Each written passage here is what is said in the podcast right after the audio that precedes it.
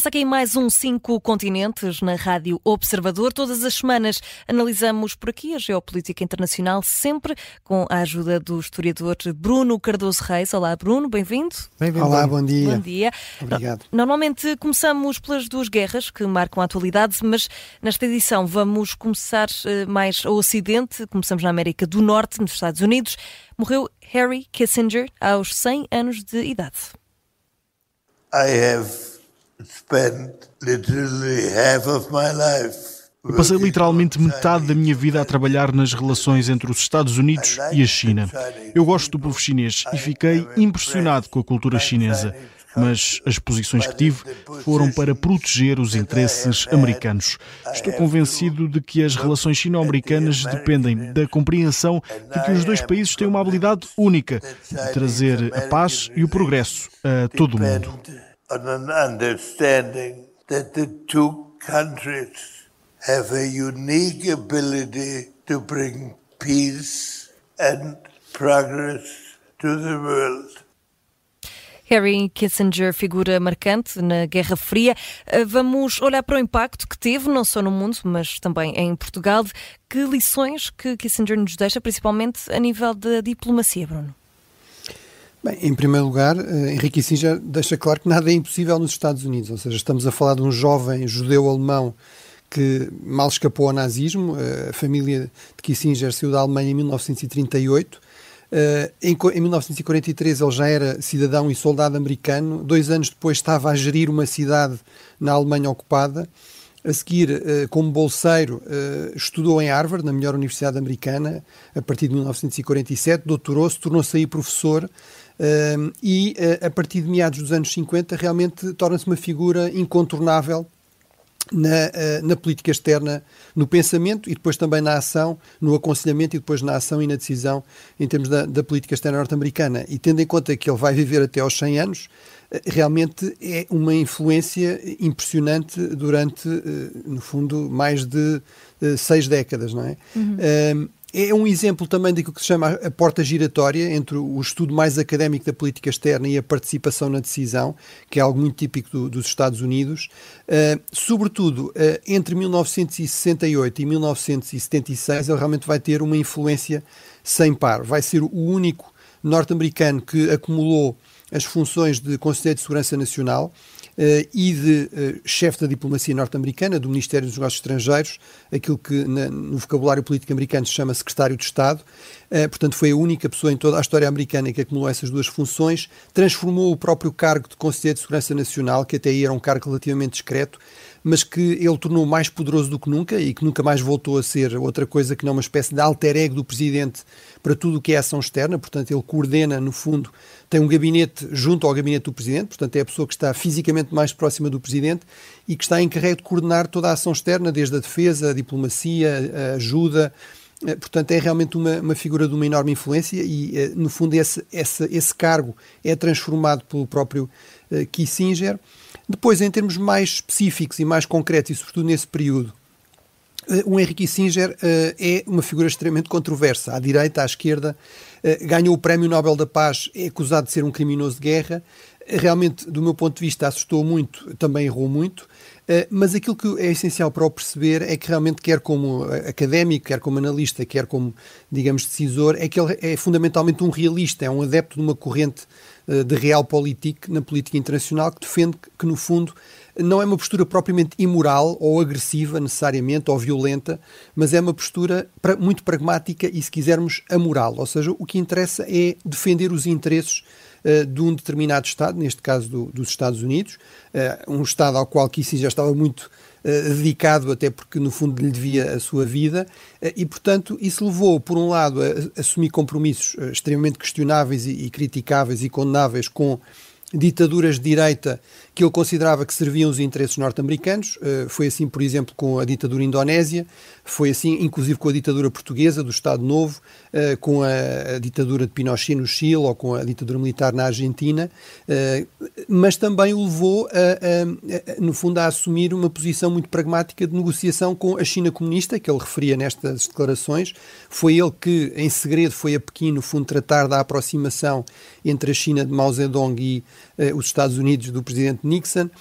Foi ele também que defendeu uma política de desanuviamento detante no fundo, de uma gestão mais pragmática das relações com a União Soviética e, como resultado disso, assinou o primeiro grande acordo de desarmamento, eh, de, de, no fundo, de gestão do, de redução do armamento nuclear, o Acordo de SALT, um, ehm, e, portanto, é, é, também dessas contradições que se faz a alguém como Henrique Singer, em particular em relação realmente a Portugal. Eh, é muito recordada a questão, do, do, no fundo, da carta branca que ele deu à invasão de Timor pelos militares indonésios, embora, obviamente, eh, foram os militares indonésios que tomaram essa decisão e de como conduzir a operação, mas isso é obviamente altamente criticável. Uhum. Também em relação ao 25 de Abril e ao PREC, eh, ele eh, convenceu-se que, no fundo, era impossível salvar Portugal e, portanto, defendeu a famosa tese da vacina. Portugal uh, devia-se deixar cair Portugal e, no fundo, ser transformado numa espécie de vacina esquerdista para o resto da Europa. Foi o embaixador, o embaixador Carlucci, que ele, apesar de tudo, também tinha apoiado a sua nomeação para Portugal, o Franco Carlucci, que o convenceu que valia a pena apoiar os moderados em Portugal e que Portugal podia ser salvo, no fundo, como um, um país europeu, pluralista, com uma democracia pluralista, um hum. país atlantista. Bruno, vamos virar agora sim para, para a guerra. Vamos primeiro à Ucrânia, isto porque temos uma nova ofensiva russa, eh, uma ofensiva que está a acontecer principalmente na zona leste da, da Ucrânia. Está a ser uma ofensiva eficaz, desta vez, por parte dos russos? Não muito, eh, mas sobretudo do lado da Rússia não parece haver grande margem para grandes mudanças. Como eu tenho insistido muitas vezes, no fundo, grandes mudanças para a Rússia implicavam eh, uma mudança no próprio regime, ou seja, é um regime extremamente personalista, muito assente em relações de influência, de compadrio, de clientelismo e não propriamente no mérito. E, portanto, obviamente, isso também se reflete na forma como se relaciona com, com as Forças Armadas, e vimos isso, aliás, em todo aquele choque entre Prigozhin que defendia exatamente uma série de mudanças para tornar as forças mais eficazes, e uh, Shoigu, uh, que é alguém que é geralmente visto como pouco competente uh, como Ministro da Defesa, mas que é muito leal a, a, Putin. E foi, acabou por ser Shoigu que realmente saiu por cima. Portanto, a Rússia está aparentemente a concentrar-se num regresso a esta guerra aérea contra as principais cidades e infraestrutura crítica da Ucrânia, que já fez no inverno passado, e também uma espécie de repetição do modelo de Bakhmut, agora em Avdivka, uma outra pequena cidade do Donbass, nesta zona leste que a Rússia transformou no seu grande objetivo, depois de perceber que não conseguia alcançar nenhum dos outros e que ainda está longe de controlar esta zona do Donbass, mas no fundo será apostar aqui mais uma vez em vagas humanas, muitas baixas, muitas perdas, mas apesar de tudo avanços lentos, dia após dia, e mesmo que demore muitos meses, no final conseguir declarar aqui uma vitória, colocar a bandeirinha em mais uma cidade, uma pequena cidade do Donbass, mesmo que isso seja uma vitória pírrica, parece ser um máximo a que a Rússia pode aspirar. Do lado da Ucrânia, há realmente a necessidade de apostar numa fase mais defensiva da guerra. O próprio presidente Zelensky disse isso há poucos dias, de resposta, uh, no fundo, a esta iniciativa russa. Uh, parece, pelo menos na, na dimensão da guerra aérea e, e no fundo, da defesa da, das cidades e, e, sobretudo, das infraestruturas críticas, estar a ser mais eficaz do que no ano passado. Houve realmente muito investimento em uh, melhorar os sistemas de defesa aérea. Uh, essa foi talvez uma das áreas em que o Ocidente foi um pouco mais eficaz. A Ucrânia, no entanto, não desiste de tentar algumas ofensivas mais inovadoras, por exemplo, uh, usando meios anfíbios, usando aqui os rios uh, na zona do Dnieper, na zona de Kherson. Vamos ver se isso, enfim, dá alguns resultados relevantes. Uh, e uh, continuo a insistir que se queremos mais ofensivas e ofensivas mais eficazes, então o, o Ocidente tem de se despachar, tem de, no fundo, fornecer as armas prometidas muito mais rapidamente e acabar também com uma série de linhas vermelhas artificiais. Já em Gaza, Bruno, a guerra volta depois de vários dias de cessar fogo e da libertação de reféns e presos. Podemos esperar um escalar da guerra agora que já foram recuperados alguns reféns? Bem, tivemos uh, sete dias de tréguas, isso foi uma, uma, ótima notícia, mais de 100 reféns libertados. Agora, havia realmente sinais crescentes de nervosismo dos falcões, uh, sobretudo do lado do Hamas, mas mesmo do lado de Israel, uh, preocupados com o impacto desta pausa nos combates. No essencial, a iniciativa desta quebra do cessar-fogo parece ter vindo do Hamas, começou a violar vários aspectos dos acordos, por exemplo, separando crianças e as respectivas mães, Uh, também com aquele ataque terrorista em Jerusalém e até com ataques com foguetes uh, contra as zonas civis de Israel a partir de Gaza. Agora, a questão é que realmente Israel tem aqui um grande problema. É muito provável que muitas das armas, muitos dos homens armados do Hamas, muitos dos reféns, muitos dos líderes também do, do Hamas, Israel apontou como objetivo também eliminar a liderança do Hamas em Gaza, provavelmente deslocaram-se uh, de norte para sul, aproveitando os sucessivos e uh, insistentes avisos de Israel, aproveitando também toda aquela rede de túneis, uh, e portanto, o que é que Israel vai agora fazer? Vai concentrar com, no fundo, com o mesmo tipo de de opções que tomou antes eh, na Zona Sul os seus ataques, ora, está aí concentrada, até por, no fundo, pressão de Israel, a maior parte da população civil, dos 2 milhões de pessoas que vivem em Gaza. E, portanto, eh, isso cria grandes receios, nomeadamente aos aliados de Israel, que eh, vamos assistir aqui novamente realmente a uma escalada e a um intensificar também das mortes civis e, portanto, tem havido uma grande pressão, sobretudo dos Estados Unidos. Tivemos notícias de um encontro do, do, do Anthony Blinken, do chefe da diplomacia americana, com o gabinete de guerra israelita, no fundo a pressionar para eles serem muito mais cuidadosos na utilização da força no Sul, Uh, portanto, muito mais focados não tanto em eliminar os alvos militares, ou não apenas, não tanto não, ou não apenas em proteger as tropas israelitas, mas também em reduzir realmente o número de vítimas civis. Uh, e, uh, e também, ao mesmo tempo, insistir numa outra questão também fundamental, que parece estar completamente ausente das preocupações do governo israelita, que é o que é que se segue qual é a saída política para esta guerra. Uma guerra nunca se ganha apenas militarmente. Eh, e aí eh, o governo israelita, sobretudo Netanyahu, insiste em que eh, o Hamas não, mas a autoridade palestiniana também não. E então Blinken terá perguntado, mas então qual é que é a alternativa que vocês estão a pensar? Porque tem de haver aqui alguma alternativa, não é? Alguém tem de governar Gaza com o mínimo de legitimidade se quisermos depois aqui uma pacificação mais durável. Bruno, ainda continuamos a olhar para, para alguns conflitos, mas agora aqui alguns mais, mais esquecidos uh, e temos estado a, a, dar esse destaque também a, a, guerras esquecidas. Na Somália continuamos com a luta com, contra o Al-Shabaab, agora também com as graves cheias que estão a, a, afetar o país. E depois temos ainda as Filipinas que iniciaram novas negociações com rebeldes comunistas. Qual é que é o ponto de situação destes dois conflitos? Bem, são realmente conflitos esquecidos e, e, mais uma vez, a sua escala é impressionante e torna esse esquecimento bastante chocante, em certo sentido, se, uh, não, uh, se não fosse aqui a minha opinião, que muitos destes conflitos esquecidos são esquecidos porque não é fácil atribuir culpas aos Estados Unidos ou aos países europeus. Uh, e, portanto, no caso de, da Somália, a Somália está basicamente em guerra, com poucas interrupções, desde 1988, há mais de 30 anos. Estima-se que morreram, no mínimo, 350 mil pessoas, provavelmente mais próximo de um milhão de pessoas nessas sucessivas guerras civis. Eh, de facto, a última fase começou, sobretudo a partir de 2009, em torno deste movimento Al-Shabaab, é um movimento jihadista que se aproxima de, primeiro da Al-Qaeda e depois do Estado Islâmico, portanto, no fundo, dos movimentos jihadistas mais violentos que há a nível global, o que nos diz bastante, digamos, sobre quais são as suas prioridades e o seu modus operandi.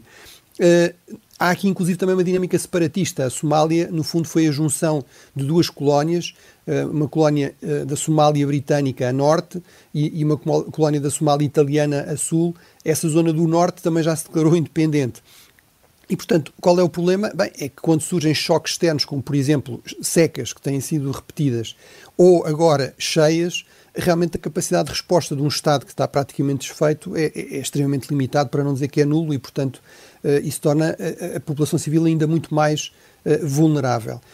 Em relação às Filipinas, tal como em relação à Somália não há, digamos, grande perspectiva de paz, há décadas que estes conflitos se arrastam, houve picos nestas, nestas insurreições armadas comunistas, na década de 1950 e depois novamente na década de 80, eh, eh, até a atenção muitas vezes é mais na zona do sul, eh, de, também de movimentos separatistas, até jihadistas na zona de Mindanao, que é uma zona de população maioritariamente muçulmana, sendo que as Filipinas são maioritariamente católicas, são uma exceção no contexto da Ásia, à par da, da Coreia. Mas realmente, eh, e portanto até este movimento comunista armado muitas vezes é esquecido, é dado como, eh, como morto, mas a verdade é que não, não é assim, eh, tem poucas, poucas, poucos milhares de homens armados, mas continua a causar mortos, a realizar emboscadas, e portanto agora há esta perspectiva de paz, que apesar de tudo não existe, não existe na Somália, mas há esta perspectiva de paz negociada, mas enfim, acho que temos de ter muito cuidado quanto a excessos de otimismo, porque como eu digo, é um conflito que se arrasta há muitas décadas, eh, não só no sul, a zona mais que tem, que, apesar de tudo ter um bocadinho mais de visibilidade, mas inclusive noutras zonas das Filipinas com este movimento armado eh, comunista. E Bruno, muito rapidamente, para conseguirmos ainda ir à COP28, em África, na Serra Leoa, eh, terá havido mais uma tentativa de golpe de Estado que matou 21 pessoas. Os rebeldes estão em fuga e, Bruno, continuamos a assistir a este tipo de golpes em África. Por que é que são tão frequentes? Bem, a Serra Leoa é um, é um país extremamente interessante. Está junto à Libéria, de quem já aqui também falámos. Uh, é, tal como a Libéria, está, a sua história está ligada à questão do combate à escravatura, portanto surge como uma colónia britânica em 1808, mas especificamente para os britânicos colocarem escravos que no fundo tinham sido libertados na sequência de operações contra o tráfico de escravos pela Marinha Britânica. Portanto, é dos primeiros países da África a tornar-se independente, logo em 1961, uh, nomeadamente a África Britânica. Uh, agora, infelizmente, desde os anos 80 caiu numa série de golpes eh, guerras civis sucessivas, basicamente até 2007. Eh, a partir daí há realmente um processo de alguma estabilização nesta região, eh, mas infelizmente continuam a ser Estados com grande níveis, grandes níveis de desigualdade, com uma enorme percepção também de corrupção das suas elites e, portanto, muito vulneráveis a apelos à intervenção dos militares, muitas vezes a pretexto de eleições que são vistas também como fraudulentas, que foi o caso aqui na, na Serra Leoa, e, portanto, isso acaba muitas vezes por legitimar esta intervenção militar. Do meu ponto de vista, eh, também se explica, no fundo, este crescendo de golpes nesta zona do, da África Ocidental e do Sahel. Já tivemos mais golpes desde 2021 do que nos 10 anos anteriores, por um contexto internacional que é visto como muito mais favorável a regimes ditatoriais, autocráticos, eh, à tomada do poder pela força. Estamos a falar, sobretudo, da influência crescente da China, mas também mesmo de outros atores, como, por exemplo, a Rússia e o grupo Wagner, eh, que estão muito mais ativos nesta região e que, obviamente, não têm qualquer preocupação com regimes autoritários ou com uhum. direitos humanos e, portanto, estão disponíveis para apoiar este tipo de golpes. Bruno, ainda queremos viajar até à Venezuela, mas só temos mesmo um minuto, portanto, diria que, que deixaremos, vamos ter de deixar a Venezuela para, para outra oportunidade. Mas vamos ainda muito, muito rapidamente olhar para a COP28, a Conferência das Nações Unidas sobre as Mudanças Climáticas. Começou esta quinta-feira, dura até terça-feira, dia 5. Temos um recorde de participação com 80 mil pessoas participantes. Podemos esperar boas notícias daqui? Bem, acho que temos de ter algum cuidado. Pronto, em relação à Venezuela, no fundo, é chamar a atenção dos nossos ouvintes para um referendo que vai decorrer amanhã sobre uma disputa territorial com a Guiana e que pode levar a um conflito mais sério, mas vamos certamente falar nisso nas próximas semanas. Claro, claro que sim. Em relação à, à, à COP28, realmente é um sistema de conferência das partes, é isso que quer dizer COP. Esta já é a 28 portanto, basicamente começa com o Rio, a Cimeira do Clima do Rio em 1992 é um regime uh, que é muito criticado precisamente por isto, porque é muito voluntário, intergovernamental, portanto não há aqui nenhum tipo de agência, de, de uma estrutura mais, mais densa, mais institucionalizada. Uh, agora, é esse o mundo que nós temos em termos de política internacional, não é? É um mundo de 193 Estados e são os que decidem coisas como a política energética, a política económica, o orçamento. E, portanto, uma das grandes críticas, um, dos grandes problemas, onde aparentemente houve uma boa notícia, eh, não sei se teremos mais, eh, tem a ver com a questão de saber, muito bem, somos todos a favor da proteção do ambiente, da, transição energética, das renováveis, de combater o aquecimento global, mas quem é que paga? Quem é que paga os enormes investimentos que são necessários para fazer essa transição? Eh, e, portanto, foi criado já há anos um fundo para apoiar essa transição eh, foi criado também um outro para apoiar, no fundo, na, na, em situações que resultam de emergências, uh, que, de catástrofes que têm a ver com o aquecimento global, uh, mas a questão foi sempre que faltou dinheiro, não é? E, portanto, a boa notícia foi que o próprio Dubai que foi criticado por uh, supostamente estar a pensar fazer negócios de petróleo também durante a Cimeira, adiantou logo 100 milhões para, para esse fundo uh, e, portanto, a ideia é que isso pode ter aqui um efeito de bola de neve e pode tornar um bocadinho mais viável, mais realista e menos simplesmente retórica a existência destes fundos uh, e será realmente fundamental para ajudar aqui a combater o aquecimento global. Para isso é realmente preciso grandes investimentos, muito dinheiro e, portanto, aí houve uma boa notícia, veremos se surgem mais. Uhum. Bruno, infelizmente não temos tempo para mais. Bruno Cardoso Reis, estamos de volta para a semana para mais uma viagem pelos cinco continentes. Até lá, boa semana. Boa semana, Boa semana, obrigado.